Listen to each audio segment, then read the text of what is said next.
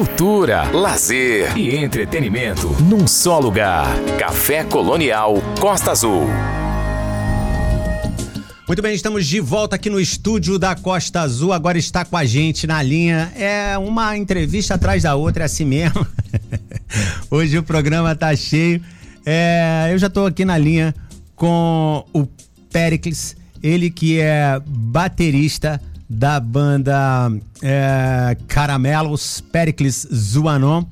A banda Caramelos é, os Caramelos estão preparando sua estreia independente com o álbum Vira-Lata, disco que sucederá os EPs e singles já lançados. Fruto da estrada, esse filho Mambembe foi gestado nos palcos pelo mundo, com uma parte sendo realizada virtualmente no momento em que os músicos estavam isolados. Mas Vira-Lata ganhou corpo mesmo após a reabertura do mundo analógico, quando as conexões com os vários parceiros que compõem esse disco passaram a integrar a obra. Na primeira parte lançada recentemente, Andréa Bujanra, Deep Leaks, Estela Paixão, Joyce Alane e Luiz Gar são alguns dos nomes que colaboram com a banda, cuja discografia ao lado da cantora Lineker já inclui dois álbuns. A banda de world music do interior de São Paulo mistura música instrumental, assim como outra faceta recheada de canções, algumas mais soul, outras experimentais. O álbum é dividido em duas partes, tendo como grande fio condutor as conexões periféricas, no sentido de colocar mais um tijolo nessa grande espiral histórica antropofágica que constitui a cultura latino-americana. A segunda parte, completando esse ciclo, será lançada ainda neste mês de novembro. O símbolo dessa busca é o vira-lata caramelo. Alô, Fred, Frederico lá de, de lá da Paraíba, do, da, da Costa do Conde, é um, é um, é um vira-lata caramelo, muito meu amigo, de vez em quando tá lá escutando o programa que será lançada ainda neste mês de novembro. O símbolo dessa busca é o vira-lata caramelo, que faz parte da rotina brasileira como um símbolo ao mesmo tempo do marginal e do carismático. Os caramelos têm em sua discografia o EP Cru de 2015 e os discos Remonta de 2016 e Goela Abaixo de 2019 como Lineker e os Caramelos, esses dois álbuns com a grande Lineker. Este último indicado ao Grammy Latino, além dos singles Siente el Calor com a espanhola Inde, Pote de Cores com a moçambicana Selma Uamuse, sozinho com o baiano Edux e dois EPs como Caramelos. O grupo conta com o Pericles Zuanon, na bateria, o Éder Araújo no sax e nas flautas, o Marja ou a Marja Lensky na percussão, é a Marja, né? Fernando e Falkowski nas, nos teclados, Rafael Baroni no baixo e William Zaranzinski na guitarra. A produção musical é do próprio Rafael Baroni e todos os demais caramelos assinam a coprodução do disco. E quem está na linha com a gente, como eu já disse, é o Pericles Zuanon, o cara responsável pela cozinha dos caramelos. Boa noite, Pericles. É um prazer receber você aqui esta noite. Obrigado por ter aceito o nosso convite. Boa noite. E aí, Samuel, salve! Salve Samuel, salve público aí da Costa Azul, do programa Café Colonial. Muito obrigado pela oportunidade de estar aqui com vocês. Cara, vocês são demais, sabe? Acompanhei Lineker, claro, acompanhava vocês. Vi vocês num programa de rádio americano, tem, no RPN, não é isso? Como é que é o, o Tiny Desk? Que demais aquilo, você tava lá, né? Você estava lá. Conta um pouquinho pra gente sobre essa experiência. Esse é um dos grandes programas americanos de rádio, não é isso? Rapaz, essa experiência foi uma das experiências em que minha perninha literalmente tremeu, viu? Porque eu cheguei pra tocar. Eu cheguei para tocar ali, montei minha batera, sentei, e ali realmente é uma repartição, né? É um lugar onde as pessoas trabalham. Aquilo não é um cenário. Sim, é. realmente é, é a redação, né? Onde as pessoas. É. E, e aí eu montei minha bateria, sentei ali. A hora que eu olhei pro lado, na prateleira, perto de mim, tinha uma garrafinha de água escrito Chick Corea. Aí eu falei, ai, rapaz. Aí, aí eu olhei pro outro lado, tinha um outro souvenir escrito Dave Matthews. Eu falei, ai, mamãe. é só os fera que vão lá, cara. Que isso. É. Foi muito legal porque. E aliás, muita gente conhece a gente, tanto no Brasil quanto no mundo, por causa do Tiny Desk que a gente fez nessa rádio, que é a rádio NPR de Washington. NPR de Washington. Isso aí.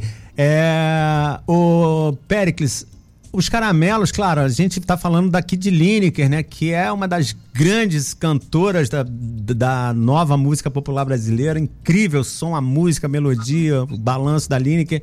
E vocês, claro, estavam ali fazendo com que, com que, todo esse balanço acontecesse. Lineker foi fazer a carreira solo dela e vocês a, a individual, a, a, a, carreira da banda. Até um amigo meu mandou um abraço pro Antônio Clementino e falou: como é que uma banda vai fazer carreira solo, Samuel? São quatro ou cinco integrantes. Eu falei, cara, tá no release assim, mas ele então troca lá, fala que é uma carreira da banda individualmente. É, é isso. Quem conhece Antônio Clementino sabe como ele é. É, aí eu fui lá, ele me ensinou a corrigir, eu fui lá e, e, e troquei a, a, o, o, corrigi o post. Mas como é que tá sendo? Tá sendo demais, porque pelas músicas, meu amigo, daqui a pouco a gente vai começar a ouvir as músicas. Pois é, cara, a gente, a gente tá muito feliz com o disco, né? Modéstia à parte ficou bem bonito, assim, e é como você falou, eu gostei do, do filho Mambembe da estrada, viu, rapaz? Vou usar essa pra mim.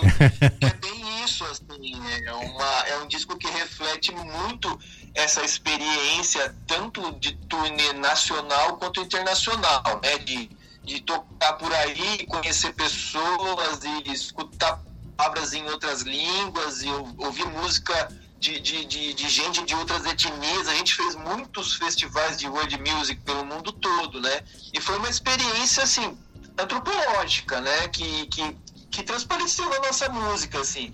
Muitas músicas desse disco foram compostas na, na estrada mesmo, né? Uhum. E algumas outras durante a, durante a pandemia. Então, é, é, um disco que é, que é bem a nossa cara, mas é uma, é uma salada russa, assim, é uma torre de Babel, tem de tudo ali no meio tem MPB, tem funk soul, tem reggae, dub, tem cumbia, música latina, música africana. Então, assim, tá bem bonito, tá? A gente tá começando a excursionar com ele agora, né? Até porque a pandemia é, não ia nos deixar fazer isso antes. A gente lançou a primeira parte do disco agora no começo do, desse segundo semestre e, como você disse, a segunda parte sai agora do dia 11 de novembro. Aliás, o pré-save já está disponível no seu é, player preferido. Então é só, é, é só ir lá e, e, ativar as notificações e esperar essa música sair. Nós estamos aqui com quatro músicas dos Caramelos para a gente tocar essa noite. Nós vamos, de, vamos tocar Concha, Criatura, é, que vocês cantam com, a, com JP e Renata S. É qual música? É a sorte. É a sorte, isso aí, porque tá cortando aqui no meu, no meu, no meu pulsar aqui no meu, meu programa de operação, tá cortando o nome das músicas. E a outra é, então é Concha, Criatura, Sorte e a que tem o Deep Leaks é a Fuja, isso aí. Ah, vamos Fuja Melo. É, as duas, as duas, as duas instrumentais é Criatura e Fuja Melo e as outras duas é Sorte e Concha que tem, que tem as participações, que tem vozes, né? Vamos começar com Concha, pra gente já ouvir o som da, da banda com a galera cantando. Fala um pouquinho dessa música pra gente, quem tá com vocês nela? Pois é, a Concha, quem fez o, os vocais e escreveu a letra foi a Joyce Alane, que é uma cantora de Pernambuco, que é uma super, uma menina super nova, super talentosa, com uma voz super potente e que transita muito bem assim né, entre essa essa MPB mais experimental e uma música mais pop mesmo assim. É, o Rafael Baroni estava produzindo umas músicas dela tal e mostrou essa música nossa. Ela já estava pronta o instrumental da música. E aí a Joyce pirou saiu cantarolando ali logo ela escreveu uma letra e tá aí registrada vocês vão ouvir agora essa belezura. Música linda realmente. Pérez, me espera um pouquinho aí que eu já te chamo de volta, tá bom? Fica aqui grudadinho com a gente que você já vai voltar aqui pra gente poder ver essa música e continuar conversando, tá bom? Muito bem, gente. Eu tô com o Pericles Zuaron, ele que é baterista da banda Caramelos, na linha, conversando hoje sobre o álbum novo dos Caramelos. Lineker e os Caramelos. É, dessa, dessa noite, só os Caramelos aqui com a gente, falando do Vira-Lata, o álbum que, acaba, que vai acabar de ser lançado agora. É, em novembro, daqui a pouquinho, dia 11 que ele falou, ele vai, ele vai repetir essa data pra gente. Vamos lá então com Concha. Café Colonial. Samuel Assunção, entrevista.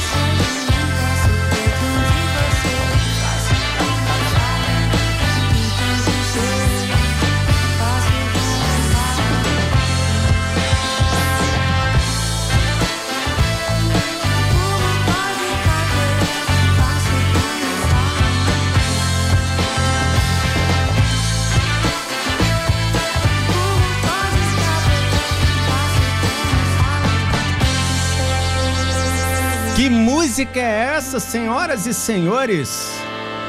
Já sabe que vai passar muito aqui pelo Café Colonial, né? Café Colonial. Ouça Desfrute. Até as 10 da noite aqui nos 93.1 da Costa Azul tem Café Colonial. Gente, a gente acabou de ouvir Caramelos. com concha. Cara, que sax é esse, cara? Que música incrível. A, a, gente ouvindo, eu sempre falo isso aqui, quando a gente está ouvindo com o som da rádio aqui, com os, com os fones poderosos da Rádio Costa Azul FM, com o peso da potência da rádio, a coisa ainda fica muito mais bonita do que a gente estava ouvindo em casa. Cara, demais. O som vai estar tá aqui na, na, programação sempre da Costa Azul, do, do Café Colonial. É, como é que é isso? Esse trabalho refinado, com sax, com, com flauta, com esse Éder Araújo. Manda um abraço para ele. Falei, fala com ele que eu mandei um parabéns pelo, pelo som dele. Todo o resto, a música toda é linda, a letra realmente, a menina que fez realmente mandou muito bem. Péricles. É, então, cara, você falou, né, de ouvir aí com os fones e tal. Isso é muito interessante mesmo, né? Porque o Baroni, né, que é o produtor musical e baixista da banda, ele tem um cuidado muito assim meticuloso com as texturas, sabe? Com a microfonação na hora de fazer a gravação, na hora de pensar o pan, como é que vai estar o fone de ouvido na hora que você estiver ouvindo na tua casa. Então, realmente é, é muito bonito, assim, nesse sentido, além da, da, da composição e tal, uh, as texturas são muito lindas, a gente gosta muito, sabe? E eu vou mandar um abraço pro Eden, sim. Ele é realmente um monstro, cara, do, saxofone. Esse tema, esse tema de sax, né, que tem no final da música é um negócio, assim, muito absurdo, é super épico, né? E o Eder é um cara que ama trilha sonora. Então, acaba tendo essa cara, assim, né, que a música te empurra pra frente, né? Ela, nossa. A, a, música já vem linda e delicada com a voz da Joyce e tal, e chega no final, vira aquela explosão com esse, com esse tema tão lindo de metais, e o instrumental é uma coisa meio Rolling Stones dos anos 80, com música latina. É a gente gosta da mistureira, viu, rapaz? Cara, e ficou lindo, ficou. Pô, isso aí que você falou, leva a gente, a gente quer ficar ouvindo esse sax até acabar ali naquela apoteótica, né? Finalização que tem. Lindo demais. É, esse, esse nome do, do Vira-Lata Caramelo, eu falei aqui do Frederico, Fred, nosso amigo lá de, de, da Costa do Conde, lá na Paraíba. Todo ano eu vou pra lá no final do ano, daqui a pouquinho eu tô indo pra lá. É, passar o final do ano lá. E sempre tem um, tenho um cachorro lá, o Fred, que tá sempre ouvindo com o Rogério, com a Fábia lá, ouvindo o Café Colonial. E é um cachorro incrível. O que, que, que fez vocês? Vocês são vira-latas mesmo? Caramelos? Como é que, o que, que é isso? Pois é, cara. O vira-lata caramelo, ele, ele é uma instituição brasileira. brasileira é né? verdade, é verdade. É, é, é, muito brazuca, assim, né? E uhum. ao mesmo tempo, eu acho que a ideia do vira-lata traz essa história de, de não ter casa, de não ter fronteira, de não ter parada, de ser cidadão do mundo, né? Uhum. E foi uma coisa que com a qual a gente se deparou na estrada, né? Quando você está na estrada trabalhando e viajando, sua casa é a estrada, né? Você acaba de tocar, você fala assim, sem querer, você fala, vamos para casa, mas você está se referindo ao hotel, ao né? hotel, né? É, e, e, assim, esse rolezão que a gente deu, porque a gente excursionou extensivamente tanto o Brasil quanto o mundo, cara. A, a gente só não fez África e Ásia, porque Caramba, cara. América, Europa e Oceania a gente fez quase tudo. E aquele lance de você é, acordar e não saber onde tá, né? Pois é. e assim, quando você tá fora né, do, do Brasil, é, você se sente, ao mesmo tempo que mais brasileiro ainda, te cai a ficha de que na verdade você não é de lugar nenhum, né? Então tem essa coisa, vira-lata. E também é uma questão política, né? Para falar de des descolonização ou de decolonização, como queiram, né? Então, da gente não só se identificar como colonizado, mas a gente é brasileiro, a gente é americano, a gente é latino-americano. é verdade, é uma mistura, então, a gente não né? pode esquecer disso, essa, essa, essa, essa nossa origem que é tão é, multifacetada, ainda que cheia de problemas e cheia de preconceitos e de, de coisas que estão tão em, em, em, tendência hoje em dia, aliás, né, com a situação política, a Sim. gente se entender como, como latino-americano, eu acho que é um grito de, de afirmação, né? É, legal. É, a gente, é isso que você está falando, né? É do, da, da, da, miscigenação e sobre, sobretudo africana, né? Nós somos colon... nós aqui, né? O Brasil está fincado sobre os pés da África. É, e, a, e você está falando da, da questão política, esse momento é um momento mais tranquilo, né? De, dom, de domingo para cá a gente está respirando, voltou a respirar, né? Pelo menos pera, respira, respirando assim, ainda com, com aquela pressão ainda, não, não totalmente, porque a gente só vai respirar de verdade no dia 1 de janeiro, não é isso? É, exatamente. E na verdade uma, é uma luta que só começa, né? Porque enfim, Sim, a, gente, a é gente ganha uma eleição. E pode perder existe, outra. Existe muita coisa não, e outra, existe muita. Tem coisa que não vai acabar, né? Meramente por uma troca de gestão, né? Sim, não, com é, certeza. A gente, a, gente, tá, a gente tá vendo um Brasil meio neonazista, bem racista. É, né, que se entende elitista, e isso não vai acabar de uma hora para outra. Essa, essa luta é uma luta que vai continuar para sempre, na verdade, que não pode descuidar, tem que dormir de olho aberto. Né? É, o, o grande lance é que realmente é assim, né? A gente a está nesse, nesse, nesse momento pavoroso do país, mas pelo menos agora ele vai dar uma arrefecida, porque vai ter um outro lado falando, gente, não é bem assim, vamos abrir os olhos, não, que isso. Vamos, vamos, vamos olhar para o outro, vamos, vamos é, nos colocar no lugar do outro, porque a gente vê nessas, é, nessa briga ideológica do lado extremo direito, que é o pior lado, na minha opinião, todo mundo sabe disso aqui do Café Colonial, e os artistas que passam por aqui sempre falam, é onde estão a, a, a classe média que não vê que o pobre está muito ferrado, que as pessoas desfavorecidas estão muito ferradas, só olha para o próprio umbigo, acho que tem que ampliar mais o olhar, né? É, cara, com certeza. É uma crise de de identidades, né? Eu estava vendo esses dias o, o podcast do Mano Brown com o Gregório do Viver, ele falando sobre isso também, né? Que o branco, a gente como branco muitas vezes não entende que a gente também tem identidade, né? A, a gente acha que a identidade é só do outro, que há é, políticas identitárias e não sei o quê, e a gente não entende, cara, que o branco tem sim uma identidade que é uma identidade de privilégios, uma identidade que precisa ser entendida, que a gente já nasce saindo na frente do que a maioria da população brasileira, sabe? Sim. Então, assim, tem muita, tem muita conversa ainda para ser feita, sabe? Mas para conversar a gente precisa parar de se xingar primeiro, né? Precisa parar de gritar. Então vamos ver se agora, né, com, com, com esse governo a gente consegue conversar mais, né? Lembrando que, entre outras coisas, por exemplo, a gente vai voltar a ter Ministério da Cultura, porque não tinha, né? É, é uma secretaria que estava aí. E desmontado, uma pessoa né? bem temerária na liderança, né? Sim. Então, agora vamos voltar a ter o Ministério da Cultura. Então tem, tem muita coisa para reconstruir, né? É, tem muita coisa para reconstruir. Educação, é, a saúde. Tudo isso aí estava em jogo, né? E a gente vai ter a, a, possibilidade agora de ver isso renascer, se Deus quiser.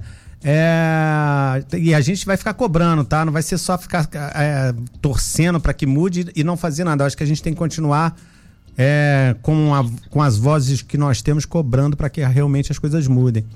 É, Sem dúvida. Périx, a próxima música, Caramelos, com a participação de Deep Leaks, Fuja, essa é uma instrumental, certo? Exato, essa é uma música instrumental. É a primeira música que os Caramelos fizeram com uma produção de alguém externo à banda. Os Deep são uma dupla aqui da cidade de São Carlos, aqui pertinho de Araraquara, né? O Juliano TR e o Gustavo Cuchicumo, dois produtores de música pop. Eles são muito amigos da gente, o Juliano já trabalhou com a gente na Ninica dos Caramelos tal, como chefe lá do nosso palco. E a gente convidou eles para fazer a produção e eles arrasaram, assim, levou a música para um lugar muito diferente e tal. A gente ama essa música. Legal, a gente vai ouvir então é, Caramelos com a participação do Deep Leaks, Fuja, e aí a gente volta para conversar mais um pouquinho aqui, tá bom? Gente, eu tô com o Pericles Zuanon aqui a, no Café Colonial esta noite, conversando, ele representando a banda Caramelos. Essa banda é demais, gente. Vamos lá, vamos ouvir. Uh, Fuja! Café Colonial. Samuel Assunção, entrevista.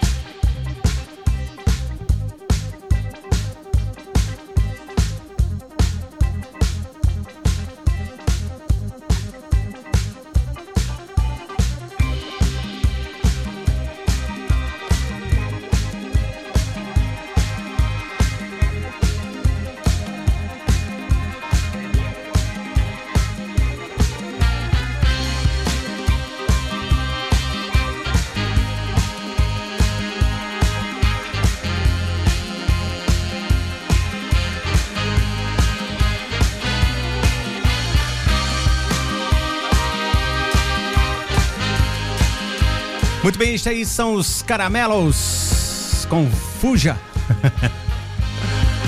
A gente vai a um rápido intervalo, voltamos já já.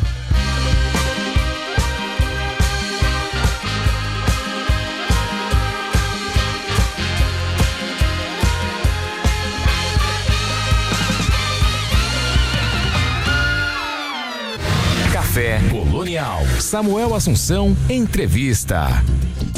Muito bem, até as 10 da noite aqui nos 93.1 da Costa Azul tem Café Colonial. Lembrando que hoje ainda tem a Dulce Godinho resenhando o livro é, O Apanhador no Campo de Centeio. Também tem Monja Cohen falando sobre questões de vida e morte. Ontem foi dia dos finados, hoje ela vai fazer uma reflexão sobre isso pra gente. Eu tô na linha com o Pericles.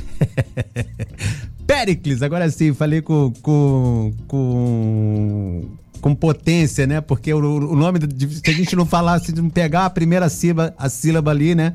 A paroxítona, né? Pericles Zuanon, da bateria dos caramelos.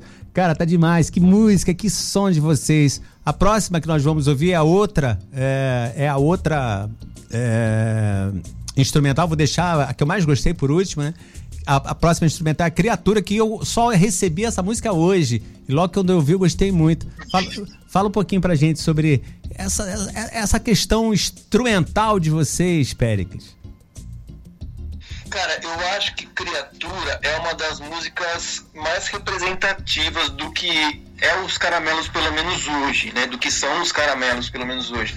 É uma música que tem uma cara de música africana é, música etíope, né? Aquela música africana que tem a ver com a música islâmica também. Sim. Mas tem muito de samba também, né? Sim, é demais. Que, demais. Tem um balanço, né? Que, é, é uma música que traz a África de duas maneiras, né? A África pelo Islã da Etiópia e a, e a África brasileira também, né? é, é, uma, é uma tradução nossa dessa história toda aí, com todo respeito a, a, a especificidade é, étnica né, dessas culturas. E uhum. a gente é muito fã desse tipo de música e, e, e, aí surgiu essa, essa, essa música aí, que é uma música meio misteriosa, né? Ela tem Sim. um clima de mistério, um clima denso tal. A gente ama muito tocar essa música e vai que vai. Pérez, então a gente vai ouvir Criatura e a gente volta já já pra gente já ir pro final da entrevista, mas bater mais um papo aqui, tá bom? Gente, eu tô com Pericles Zuanon aqui nesta noite, conversando com a gente, ele que é da banda Caramelos. Vamos lá com Criatura. Escuta a música, escuta esta música. Café Colonial.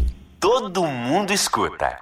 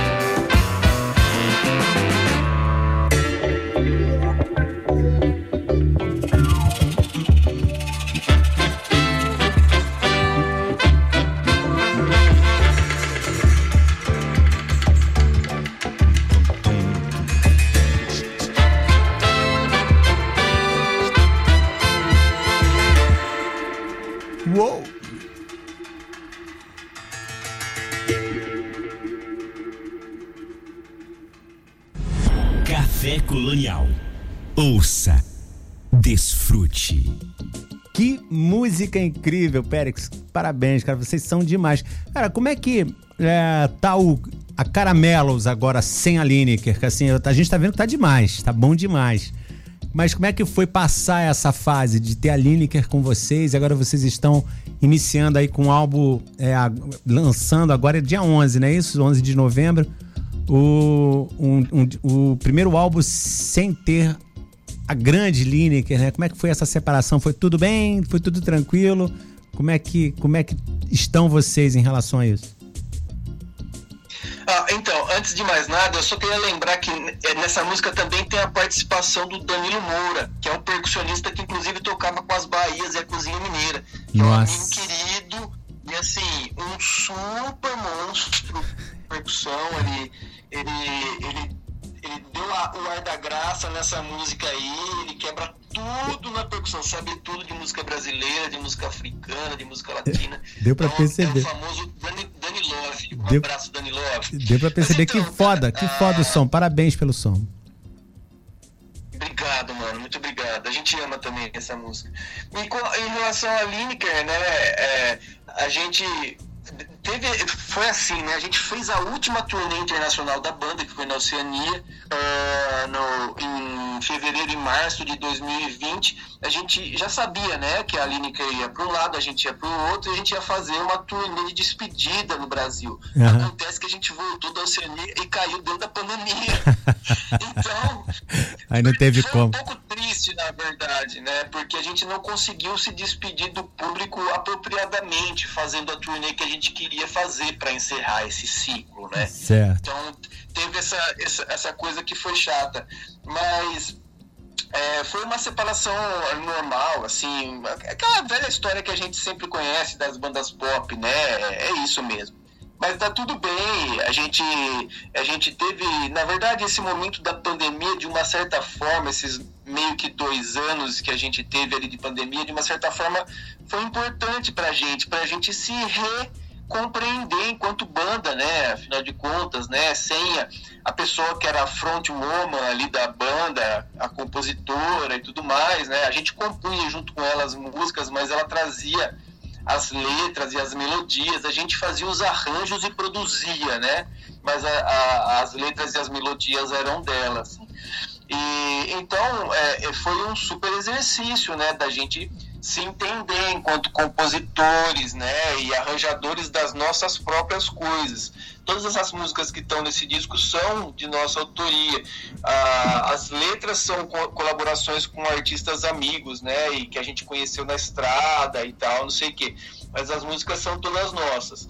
E é um momento diferente pra gente. A gente vai também tá entendendo ele agora, né? Começamos a entender ele agora lidando com o público. A gente fez, fez o Sesc Belenzinho e fez o Sesc aqui de Araraquara e a reação das pessoas foi maravilhosa. A gente ficou super feliz foi muito elogiado, os shows foram uma festança de muita dança e tal. A Sim. galera tem, tem gostado bastante. Eu imagino, imagino que toda com, com essas músicas incríveis, dançantes desse jeito, não tem como não ter dança.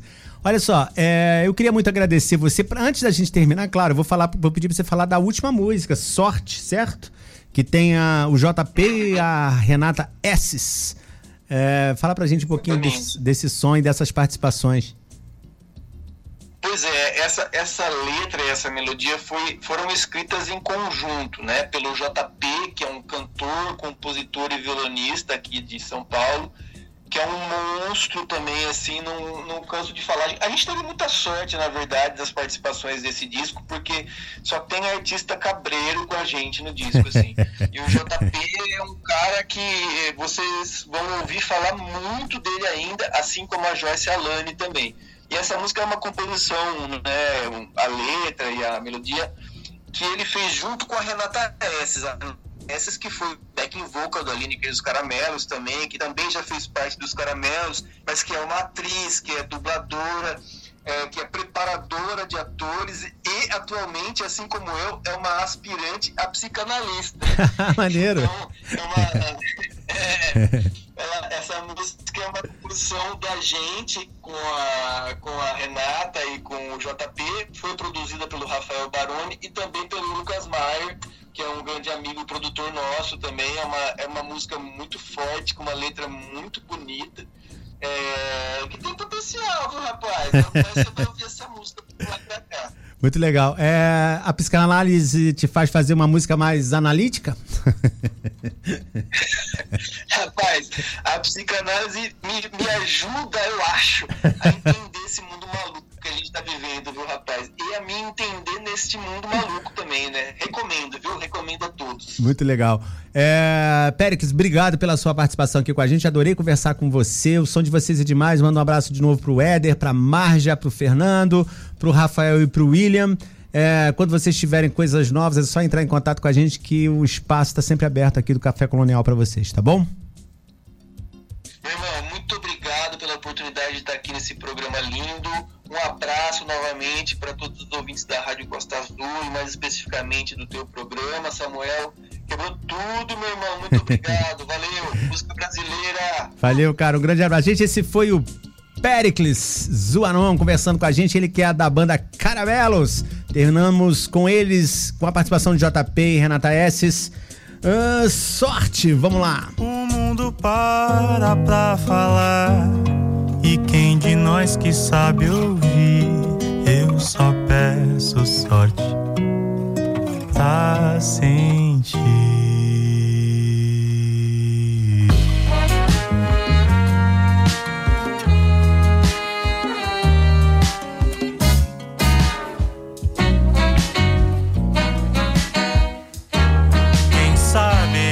só flutuasse nesse oceano, abrisse mão de alguns dos meus planos, deixasse me atingir, rasgar a pele pra sentir ferver o sangue. Quem sabe se eu me enxergasse como você me olha, se a gente junto fosse mais história, não só vontade, não só vontade.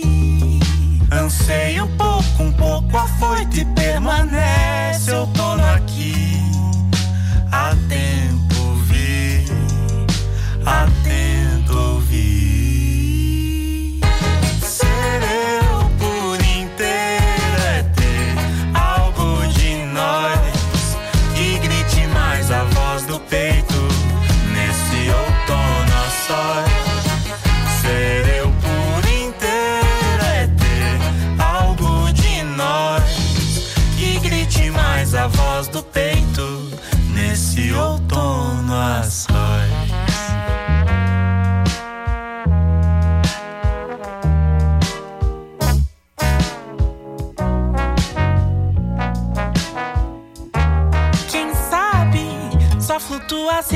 oceano, abrisse mão de alguns dos meus planos, deixasse me atingir, rasgar a pele pra sentir ferver o sangue. Quem sabe se eu me enxergasse como você me olha, se a gente junto fosse mais história, não só vontade, não só vontade. Anseio pouco, um pouco afoito e permanece outono aqui. Há tempo vi, tempo ouvi. Ser eu por inteiro é ter algo de nós que grite mais a voz do peito nesse outono a sós. Ser eu por inteiro é ter algo de nós que grite mais a voz do peito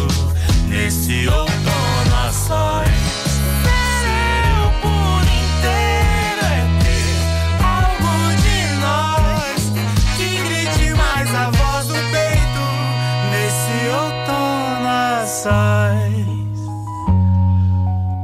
Muito bem, essa aí é a banda Os Caramelos, com JP e Renata Esses. Cultura, lazer e entretenimento num só lugar. Café Colonial Costa Azul. Maneskin com Vengo de la Luna. Gente, agora é hora da Dulce Godinho. Eu falei duas músicas, certo?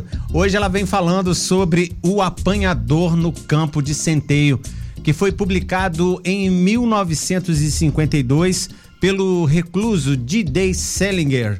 É, de, que viveu de 1919 a 2010, viveu quase. É, viveu 90 anos, né? É, 89 anos. É considerado um dos livros mais influentes de todos os tempos e teve entre seus leitores mais fervorosos os mais famosos assassinos da história recente. O caso mais conhecido é o de Mark David Champman, fã dos Beatles, que matou John Lennon, que viveu de 1940 a 1980, após ter lido uma passagem que afirmava que o músico deveria ser assassinado. A interpretação de Chapman, que queria mudar seu nome para Holden Caulfield, personagem principal da obra, é de que a inocência de Lennon deveria ser preservada por meio de sua morte. O assassino da atriz Rebecca Schaefer, que viveu de 67 a 88, 1967 a 1988, também era um fã confesso de Salinger. Robert John Bardo estava com uma cópia de O Apanhador no Campo de Centeio quando cometeu o crime após perseguir a atriz por quase três anos. Segundo Bardo, ele não tentou imitar Chapman, que também estava com um exemplar quando executou Lennon. Para o assassino, a maior influência para seu ato criminoso foi a música Exit, da banda irlandesa U2 quando o então presidente dos Estados Unidos, Ronald Reagan, foi vítima de um atentado a tiros em 1981, a polícia encontrou uma cópia de O Apanhador no campo de centeio no quarto do hotel em que John Hickley Jr., acusado do crime, estava. Gente, que isso! Mas a lista de leitores vai além de homicidas e outros criminosos. Os, os escritores Ernest Hemingway, de, que viveu de, de 1899 a 1961, Silva Plath, de 1932 a 1963, que ela viveu, e John Fowles, de 1926 a 2005, foram influenciados pelas aventuras de Caulfield. É, bandas como Green Day, Belly e Sebastian também criaram músicas inspiradas pelo livro. Eu, li recentemente O Apanhador no Campo de Centeio, é, vi ali as aventuras, né, o percorrer da história ali do, do Holden, que é um garoto de 17 anos, incrível, falando a respeito da vida dele da família dele que ele ama, dos irmãos. Um morreu, o outro está em Los Angeles se prostituindo, segundo ele. Tem a irmãzinha pequenininha que ele tenta fugir de casa e ela não deixa. E ele faz um monte de reflexões sobre a vida. E é incrível. O livro realmente é incrível. A Dulce Godinho vem agora com a melhor parte, que é fazendo a resenha desse livro incrível pra gente. Eu sei que você vai ter vontade de ler. Participação especial no Café Colonial Costa Azul.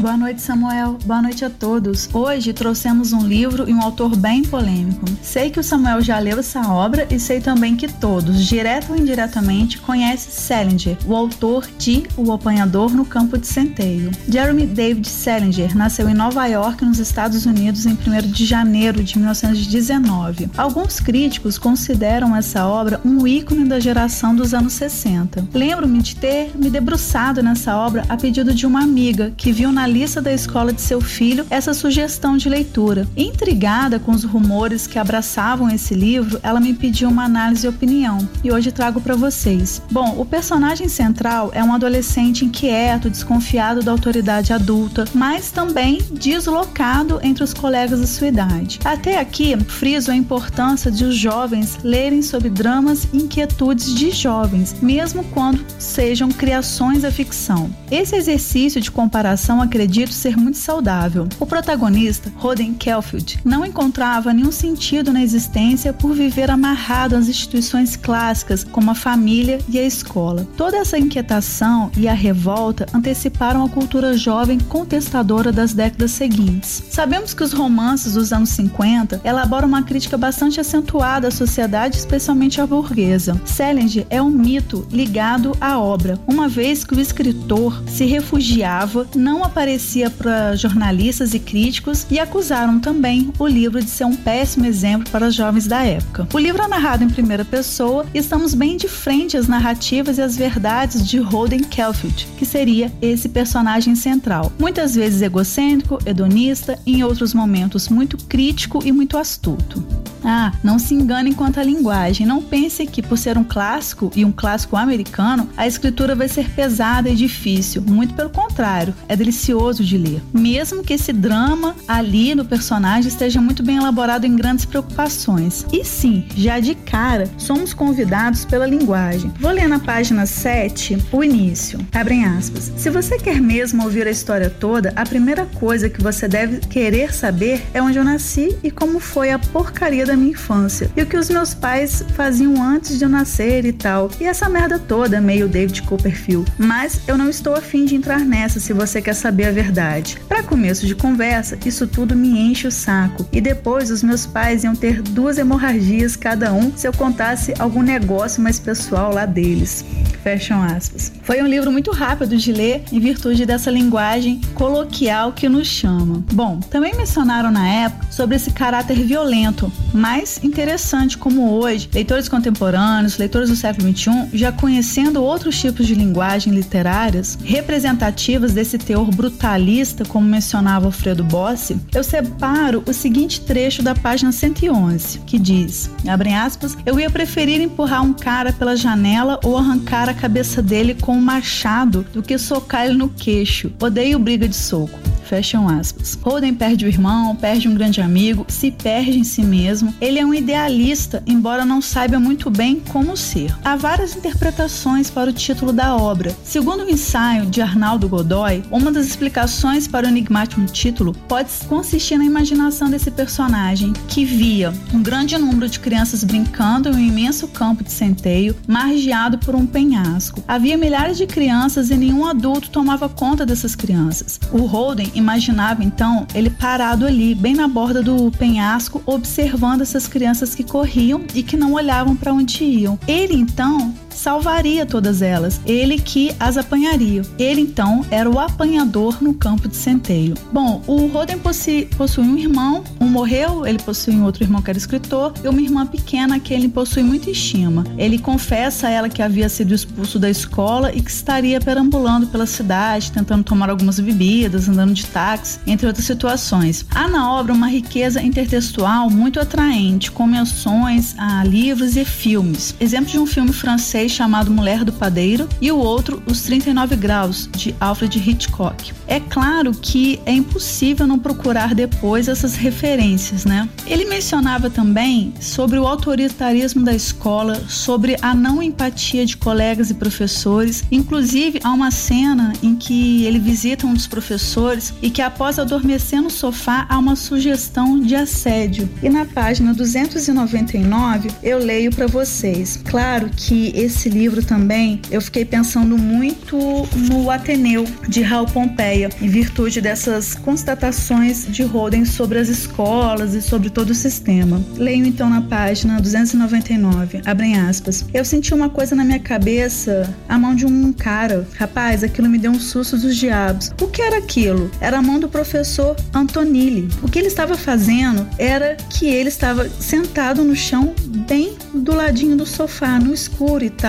Estava meio que fazendo um carinho, uma carícia na desgraça da minha cabeça. Fecham aspas. E aí, esse episódio, o Holden sai correndo da casa do, do professor. Esses palavrões, os pensamentos mais centralizadores, às vezes nos revelam um jovem bastante engraçado. Confesso que me diverti bastante lendo o Holden. Como sempre, é, há muito mais o que se dizer, mas eu vou deixar essa busca para vocês. Como indicação para esse início de novembro, fala um pouco sobre o apanhador no campo de centeio, as referências dos filmes e essa obra, vocês sabem dos detalhes, ela se tornou uma obra amaldiçoada depois do assassinato de John Lennon por um leitor do livro chamado Champion. Para finalizar, deixo um conto do Luiz Jardim, nosso apoiador do quadro, a quem nos inspira para esses atravessamentos da literatura. Leio o fragmento de Esperando o Pai como simbologia para que todos os jovens possam confiar em seus pais, assim como Roden poderia ter confiado nos seus pais. Esperando o pai, do livro Contos e Encontros. Recordo os meus tempos de criança, quando a figura do meu querido pai era presença constante em minha vida. Tudo girava em torno dele e ele era para mim o maior homem do mundo, em todos os sentidos. Aquele conselho oportuno ou o amparo providencial em uma queda que sem ele poderia ser desastrosa. Quando em criança, seus passos ultrapassavam os meus. E aí o tempo passa, e aí nos tornamos adolescentes, adultos e, enfim,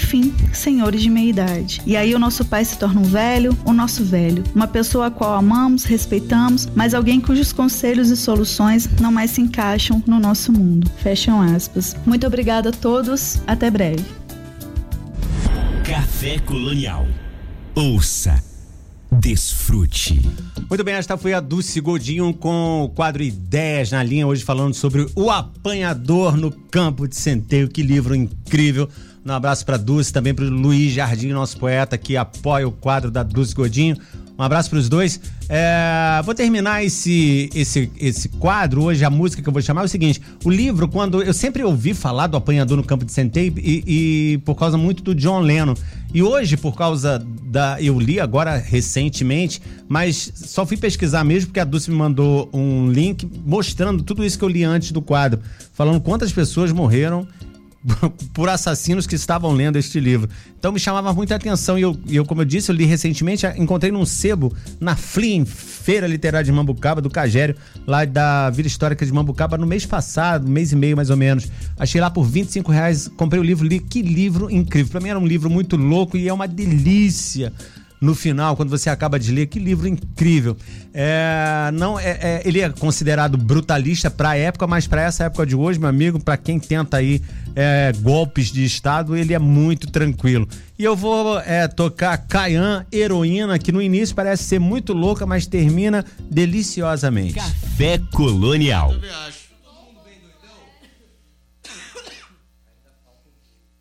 Isso aí, galera, vamos lá.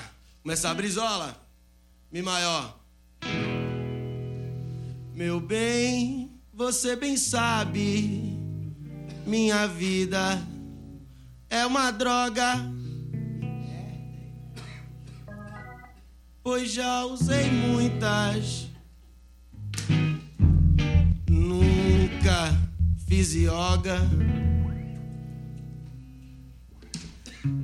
Eu sempre almoço enlatados de sobremesa uma paçoca. Eu sei que eu sou viciado. Gelo limão, lata de coca.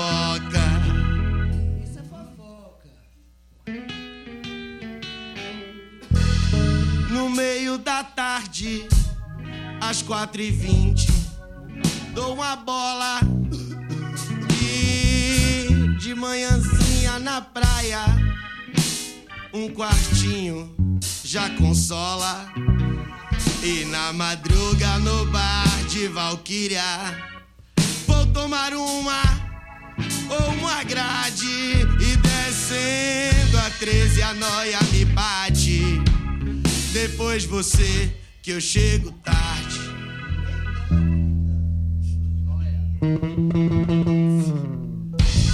cafezinho, cigarrinho no pátio da faculdade. E até o cheiro de gasolina tão bom quando invade. Desde quando eu era um fedelho que só jogava good Mario Kart. Mas imagine nessa vida adulta que às vezes pesa mais que uma jubarte.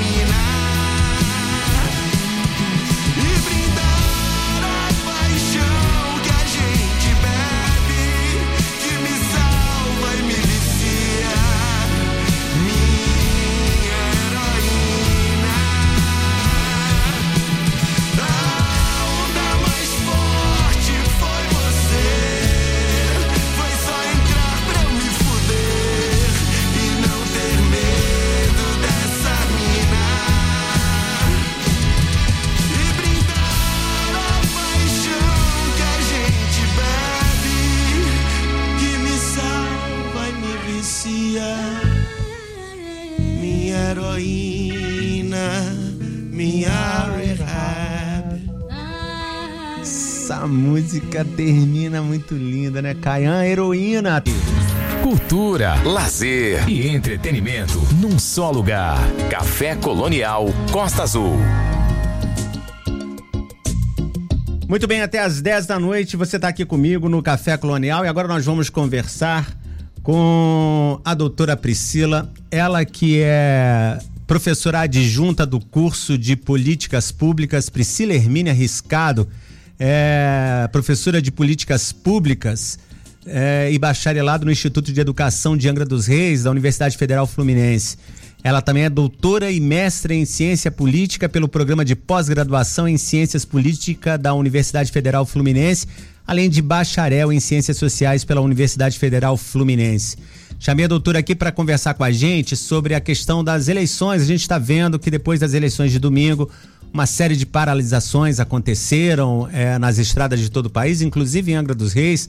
Ainda existe um grupo pequeno de pessoas em frente ali ao Colégio Naval.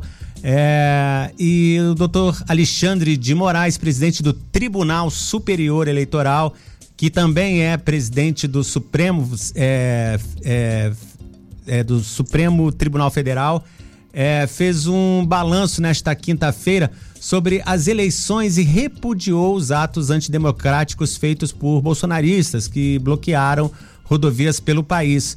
O juiz afirmou que as manifestações serão. que os, todos os manifestantes serão tratados como criminosos e que, ato, que os atos serão combatidos sobre a pena da lei. Eles vão investigar cada líder de cada movimento. Vamos ouvir o que o, o doutor Alexandre de Moraes falou hoje a respeito disso. Vamos lá. As eleições acabaram, o segundo turno acabou democraticamente no último domingo. O Tribunal Superior Eleitoral proclamou o vencedor. O vencedor será diplomado dia 19 até 19 de dezembro e tomará posse dia 1 de janeiro de 2023.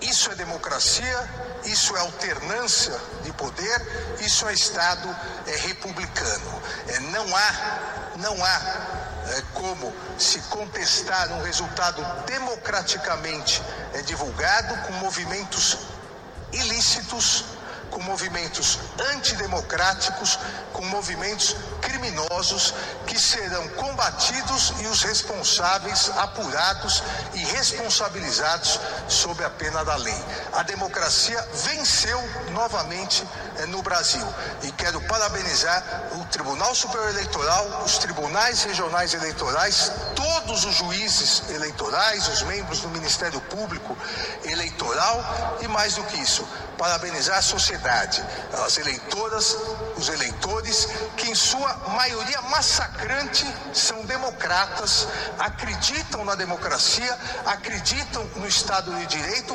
compareceram, votaram em seus candidatos e aceitaram democraticamente o resultado das eleições.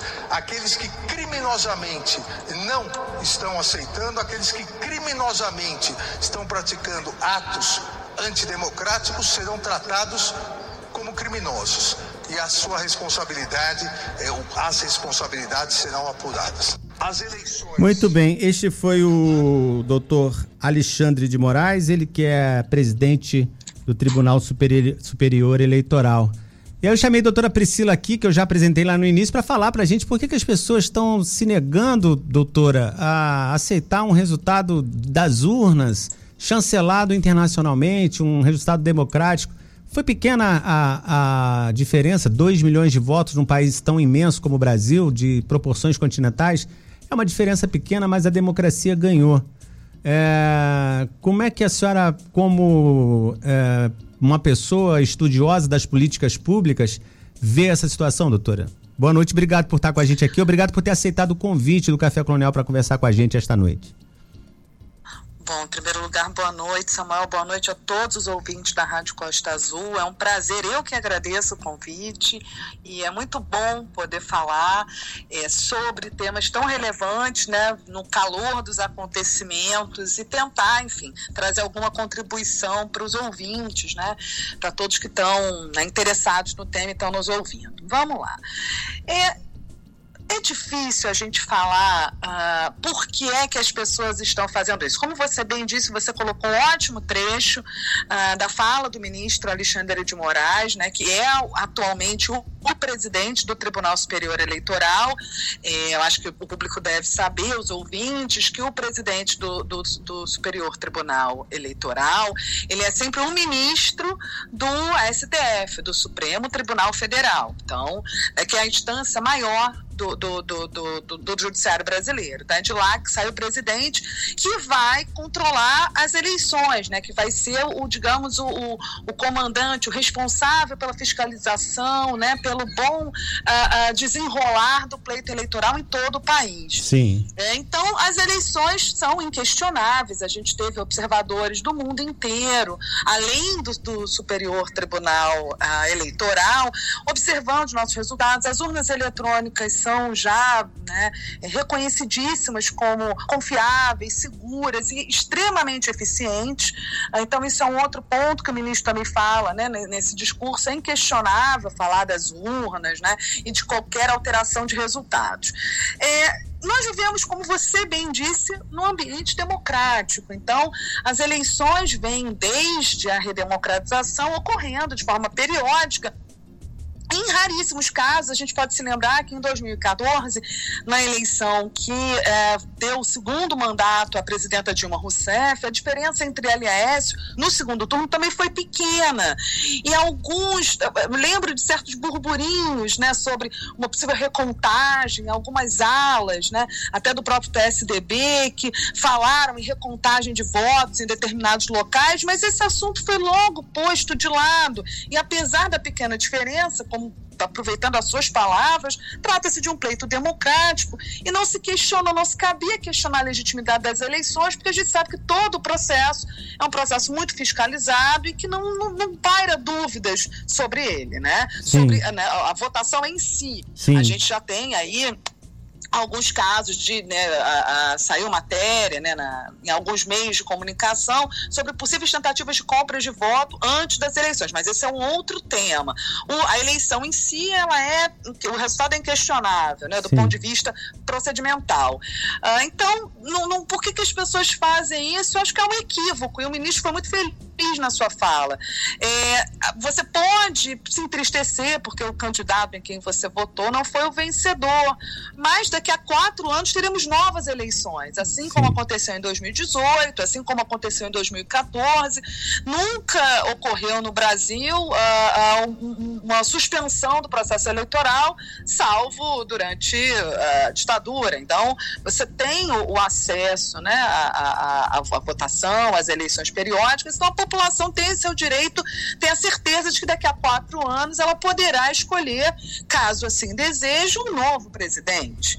Né? Então, é, não é o, o, o, mecanismo, certamente não é o de bloqueio de estradas, né, que prejudica a toda a sociedade né, de forma ampla e restrita, não interessa em quem você votou, todos são afetados igualmente. Né? Então, esse certamente não é o melhor caminho para se conduzir qualquer tipo de insatisfação. Agora, doutora, em relação a, a a, a essência desses protestos, quer dizer, a essência, ela é uma, ela é uma essência que, como disse o presidente do Tribunal Superior Eleitoral, doutor Alexandre de Moraes, é é uma quando você pede um golpe militar, você está atentando contra a democracia. Então, quem está fazendo esse tipo de, de manifesto é, contra, contra quem eles acham que é uma pessoa desonesta, está sendo desonesto nesse momento com o país atentando contra, contra a democracia. Tô certo? É isso? Foi isso que ele disse? Tá, tá sim, Samuel, tá. Inclusive o, o ministro Alexandre ele foi muito enfático, usou termos é, muito, muito uh, duros até, uh, chamando os manifestantes de criminosos, né? É, e dizendo que assim serão tratados, né? Para além do, dos bloqueios das estradas, há um grupo de, de, de manifestantes que tem levantado a ideia de intervenção militar. Bom, na nossa Constituição, a Constituição de 88, né, ela impede, a gente tem uh, uma ampla defesa dos mecanismos institucionais democráticos. Então, a, a, possibilidade de uma intervenção militar em função de uma discordância do resultado das urnas, ela é absolutamente impossível do ponto de vista constitucional.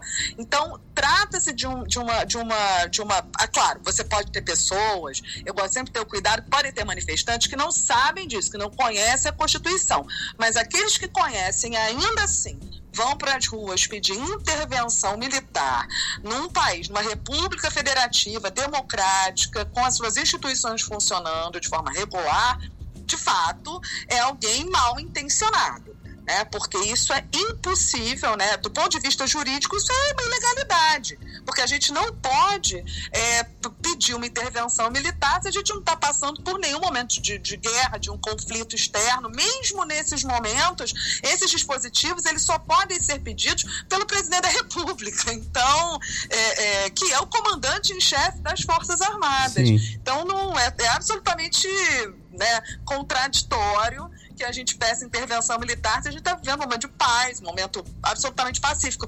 De forma nenhuma, uma discordância eleitoral pode né, dar fundamento para qualquer pedido nesse, nessa direção.